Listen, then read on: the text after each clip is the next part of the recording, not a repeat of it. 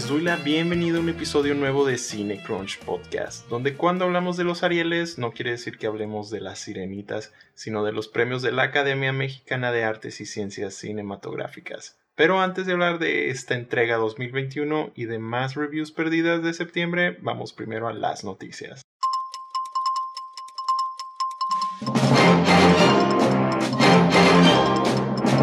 Ahí te van las news.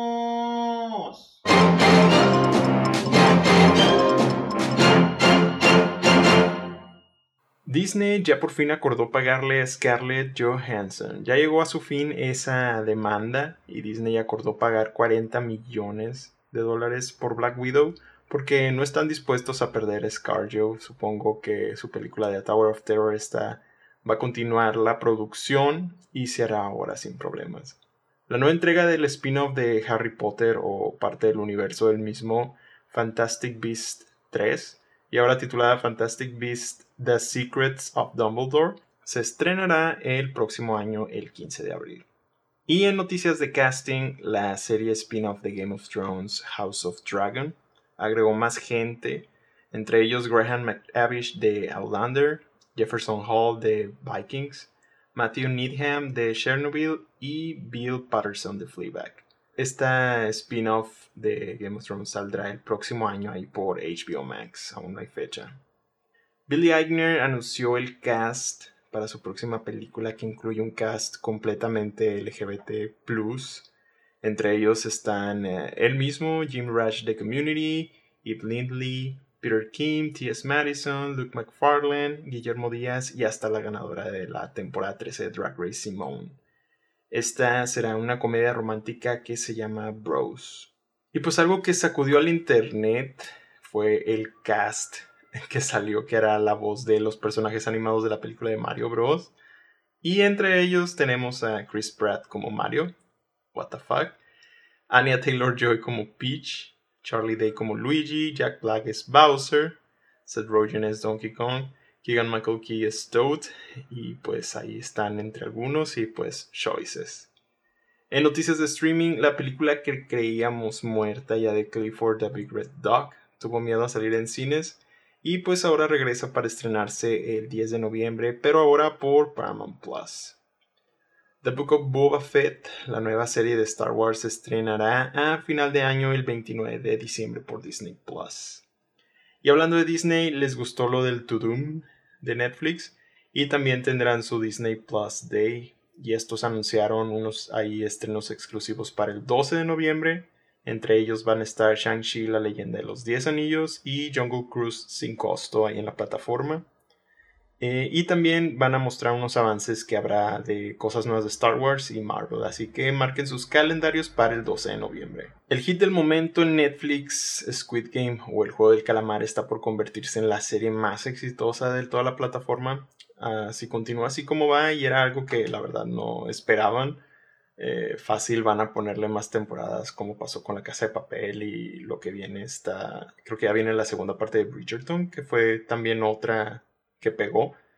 Y por alguna razón el Mayhem de Tiger King continuará porque Netflix sacará la segunda temporada o segunda parte de Tiger King para finales del año. Y siguiendo con Netflix parece que ellos adquirieron los derechos completos de todas las obras de Rob Dahl y ya tienen ahí creando una serie animada de Charlie y la fábrica de chocolates por parte de Taika Waititi y una película musical de Matilda donde saldrá Emma Thompson y pues a ver qué más vendrá. The Boys de Amazon Prime ya va a tener su propio spin-off. Este será como la mansión de X-Men, la escuela para superhéroes. Imagínense lo raunchy y gore con lo que van a tener ahí las hormonas de los jóvenes mutantes. pues se puede poner bien. Ahí si lo hacen bien, a ver cuándo sale. Y en estrenos, en streaming tenemos varios estrenos esta semana. Por Netflix está The Guilty con Jake Gyllenhaal, que es la versión americanizada de una del 2018 y con el mismo nombre. Diana the Musical, el musical de la princesa Diana. No One Gets Out Alive, una de terror sobre una mujer mexicana buscando el sueño americano. El documental de Britney vs. Spear. Todas, todas estas están ya disponibles ahí en Netflix eh, y otras van a estar en los próximos días.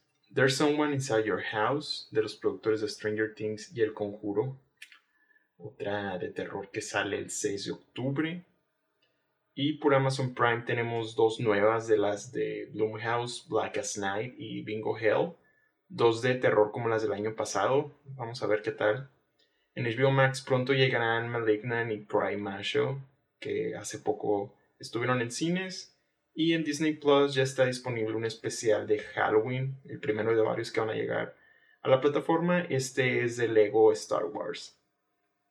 Y en cines podemos ver por fin ya llegó aquí No Time to Die o Sin Tiempo para Morir, la nueva y última de Daniel Craig como James Bond. Esperemos que valga muchísimo el hype y el que anduvo ahí tanto moviéndose de fecha y fecha. Así que a ver qué tal. En algunos cines también está The Night o La pesadilla en el Hotel Normandy, una película de terror iraní. Um, otra película, Show Me the Father o Muéstrame al Padre, como le pusieron en México, es un documental de Estados Unidos. Y pues para empezar el episodio pues tenemos ya los ganadores de los premios Ariel 2021. Y la gran ganadora de la noche fue Sin Señas Particulares, qué bueno. Eh, esta se llevó nueve premios, entre ellos Mejor Película, Mejor Dirección, Mejor Actriz, Mejor Coactuación Masculina, Mejor Guión Original, Mejor Fotografía, Mejores Efectos Visuales, Mejor Ópera Prima y Mejor Edición. De los cuales la mayoría me parecen correctos. Creo que los que pelearía un poco ahí serían mejor actriz, porque aparte de Category Fraud que hubo, Mabel Cadena debería haber estado en coactuación y ganar. Aquí pues sí tenía más competencia con la ya ganadora Mercedes Hernández, que igualmente lo hace súper bien. La otra categoría fue David Ilescas. Creo había mejores ahí en la de coactuación masculina. Había mejores opciones, entre ellas Emiliano Zurita del Baile de los 41 y Eligio Meléndez de Nuevo Orden, que salió un poco menos, pero igual es bueno. No he podido ver la de Te llevo conmigo, así que no sé qué, qué tal Cristian Vázquez ahí. Igual, congrats, no, no es una mala actuación para nada. Otra película que ganó varios premios fue El Baile de los 41 con 4 entre ellos estuvo la de Mejor Actor para Alfonso Herrera, Mejor Vestuario, Mejor Diseño de Arte y Mejor Maquillaje. De los cuales estoy de acuerdo, los, uh, los premios estos que se llevó creo que son los que debería. A lo mejor de los que se llevó creo que está bien. Esos, esos eran los que veía. La siguiente es Los Lobos. Esta se llevó dos premios, uno para eh, Cici Lau por mejor coactuación femenina, que me gustó. Pudo haber sido alguien de Leona también, pero sí es una buena elección. Y la de mejor música original, que sí fue de lo que más me quedó de esta película, también eh, siento que era el que se iba a llevar ya de, de regla. También está Selva Trágica, que se llevó dos premios, el de Mejor Revelación Actoral para Indira Andrewin y Mejor Sonido, que sí, aquí sí fue el mejor de todos, y sí lo merecía. Y otras películas que ganaron premios fueron Un disfraz para Nicolás como Mejor Película de Animación, Perdida se llevó el de Mejor Guión Adaptado, Mejores Efectos Especiales se fue para Nuevo Orden, y mejor documental es para las tres muertes de Maricel Escobedo. Y en los cortos, el documental se lo llevó Están en algún sitio. El de animación, La Casa de la Memoria, que sigue ganando en varias partes ya. La de ficción eh, quedó en empate, esta se la llevó Asoleadas y Bicho. Y mejor película iberoamericana se fue para el agente Topo de Chile. Uh. Y pues viendo todo esto, creo que México debería demandar a Sin Señas Particulares al Oscar. Esperemos que sí, se ve que tiene bastantes oportunidades.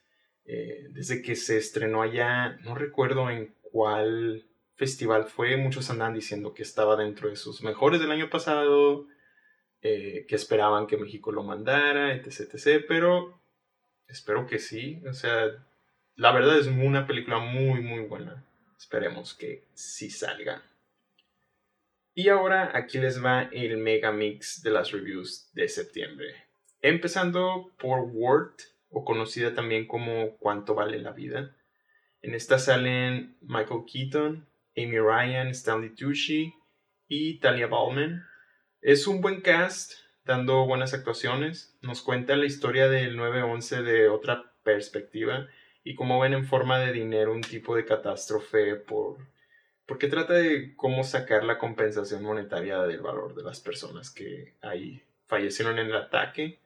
Se van tocando difíciles dilemas morales y con las historias difíciles de cada familia también. Más que un drama, creo que lo pondría como uno de esos legal uh, eh, procedurals, los, pues sí, los legal dramas procesales, de los de la corte y juicios, todo eso. La verdad la película carece de lo que pensé que tendría, que sería el agarre emocional. Muchas veces pasa dentro de esta película que va y que se va a ir por ese lado, pero al final no, lo suelta. Fuera de esto no sentí que nos metiera tanto tanto la película a ella, siempre sentí como que la misma narrativa nos alejaba de lo mismo. Le falta más como para mantenernos interesados. Eh, sí tiene algunas escenas que sí pegan bien y otras que de verdad tratan bien cabrón y nomás no le sale. Quedan así como tryhards y se cae. Pero lo bueno es que no es una de esas películas que manipulan emocionalmente. Siento que el guion cayó ahí algo flojo, algo le faltó. Em, las actuaciones me gustaron y por eso le vamos a dar un 6. Medio alto. No creo haya posibilidades para premios, la verdad. Y en mis categorías creo solo el cast y sus actuaciones sobresalen. Es una buena película en Netflix para el rato. Chequenla si traen ganas de ese tipo de dramas legales o si andan en modo Legally Blondes. Y seguimos con una película de las que hacía rato no veía que hicieron un thriller erótico tipo de los principios de los noventas con asesinatos, gente con cuerpo sexy ahí, engaños, muchos twists, la mayoría sin sentido y bastante horny. Les hablo de The Voyeurs o los Voyeristas, una original de Amazon Prime. Aquí salen dos jóvenes que le están yendo muy muy bien. Hablo de Sidney Sweeney y Justice Smith. Ella recientemente la pudimos ver en White Lotus y Justice Smith, él fue el protagonista de la película de Detective Pikachu y salió en Jurassic World. ¿Y qué es The Voyeurs? Te preguntas, pues, pues trata de una pareja joven que se muda a unos apartamentos con muchos ventanales en un edificio que les deja ver a los vecinos de enfrente que también tienen muchos ventanales y ellos se la pasan ahí mitoteando porque los ven ahí en el merequetengue tomando fotos, fiestas, estando bichis, etc. Y comienzan a ponerse más obsesionados con ellos hasta que la verdad se torna bien loco todo el pedo. Y cuando te digo que tiene twist, tiene twist. El señor nadie desea. Muchos de los twists, la verdad, no funcionan, pero están bien. ¿What the fuck? sin sentido, pero la película sabe que quiere ser divertida, no busca una coherencia. Algunas decisiones están bien estúpidas. De verdad, está, la, película está bastante entretenida. A mí me entretuvo bastante, me reí mucho por lo loca y medio tonta las decisiones. Y tiene una de las mejores escenas del año, la verdad. Les hablo de la visita al optometrista más horny que ha habido. no sabía que se podía hacer algo así. Eh, esta se nota que tomó muchas eh, cositas de películas de Hitchcock y de Palma como inspiración y la verdad, esta escena va para mi categoría de mejores del año. No entiendo cómo capturar ahí la horniness de todo, lo sexy, pero funciona. Ya, ya verán cuando, cuando la chequen de qué les hablo, de qué escena. También en mis categorías los créditos del opening están muy padres. Fuera de todo eso, pues la película se queda ahí no funcionan muchas cosas, como les digo, pero te diviertes, entretenida. Es algo sosa, pero a la vez de lo mejorcito que ha sacado Amazon Prime en este año. Sabes a, lo que vas, no pides más, aunque te agarra desprevenido unas veces y pues por eso y más vamos a darle también un 6 alto. No la considero mala. A mí sí me gustó, cumple con entretener y mantenerte ahí con cada cosa sin sentido que pasa. Chequenla la verdad. Y seguimos con otra de Amazon Prime Video que no debe haber visto y no la recomiendo.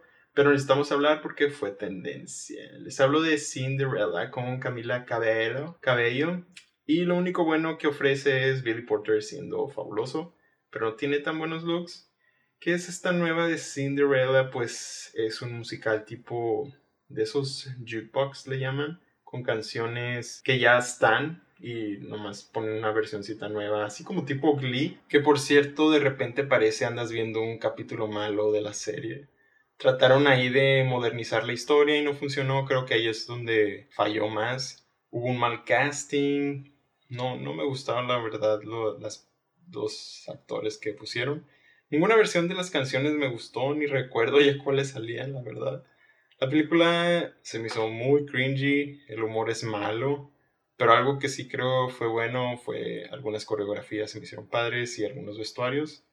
Billy Porter llegando volando y un poquito más es todo lo que hasta ahí dejo.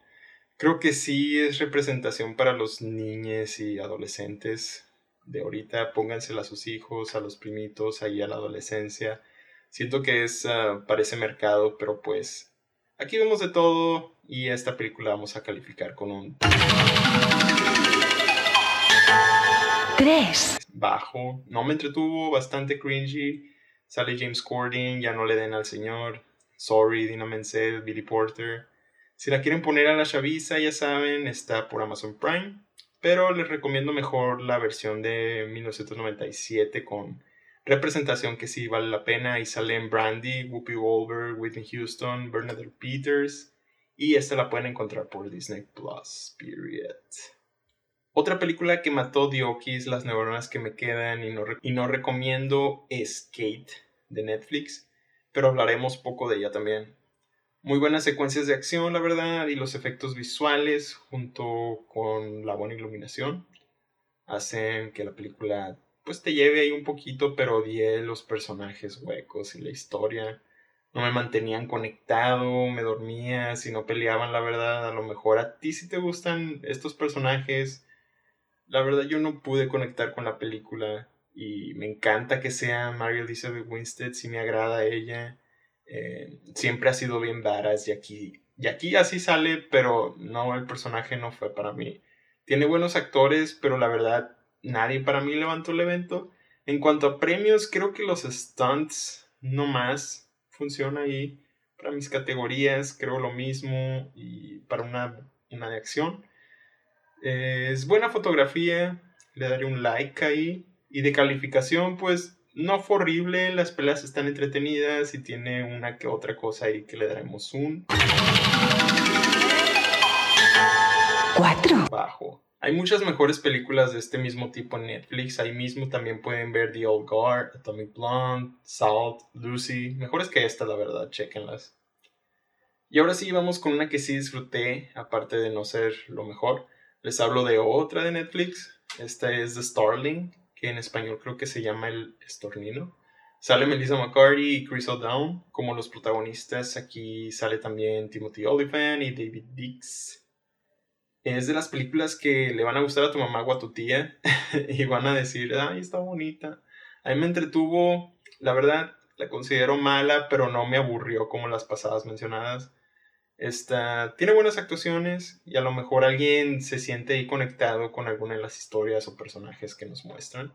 Algo que nunca perdonaré aquí es el uso del pájaro horrible. Ese está. Es, es, siento que sí es mal, malo CGI, la verdad. Podían haberse saltado esas escenas y la animación. Y la mala elección musical, la verdad, también ahí cae bastante. La parte del drama es buena, pero cuando le quieren meter comedia ahí la vuelven muy incómoda y mala, queriendo muy a la fuerza meter todas esas partes, siento que no les funcionó. Ese fue uno de los errores grandes que tiene aquí esta película en cuanto a premios. Mm, no creo que vaya a salir mencionada para mis categorías tampoco. creo que lo más cercano serían ahí las actuaciones principales. No son tan fuertes, pero son buenas. That's all. Y le vamos a dar un parecida esta vez. 5. Bajo. La pueden ver en Netflix. Póngansela a sus tías y a su mamá. Les va a gustar. Más seguro. Y ya, pues, ya conocen a Melissa McCarthy. Es conocida por ellas, de seguro. Chequenla. Y la última que vimos fue The Ice Road. O Riesgo Bajo Cero. Lo último de Liam Neeson buscando su venganza de algo por enésima vez. Ahora de vuelta al frío. El señor Neeson sigue ahí sabiendo de todo y cómo hacerle de todo. Ahora maneja trailers.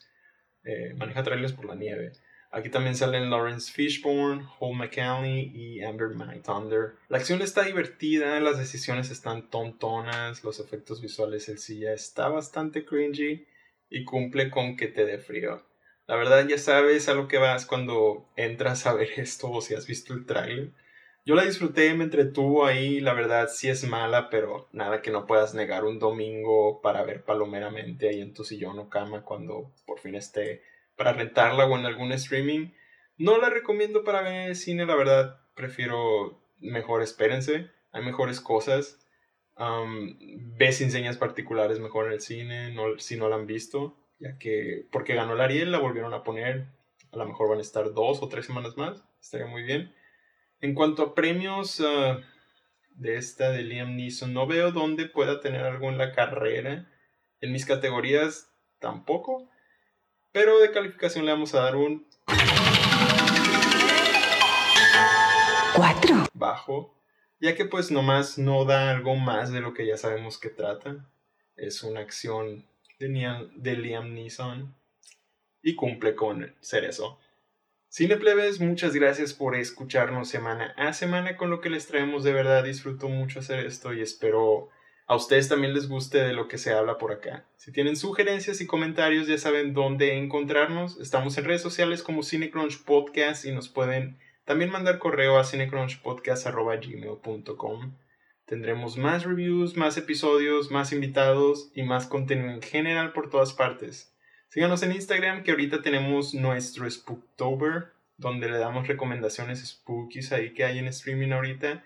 Cada día eh, ponemos una película nueva para que puedan agregar a su lista y la chequen en este mes. Eh, me despido por hoy. Mi nombre es JC Lafarga. Nos escuchamos. Hasta la próxima. El señor Night desea.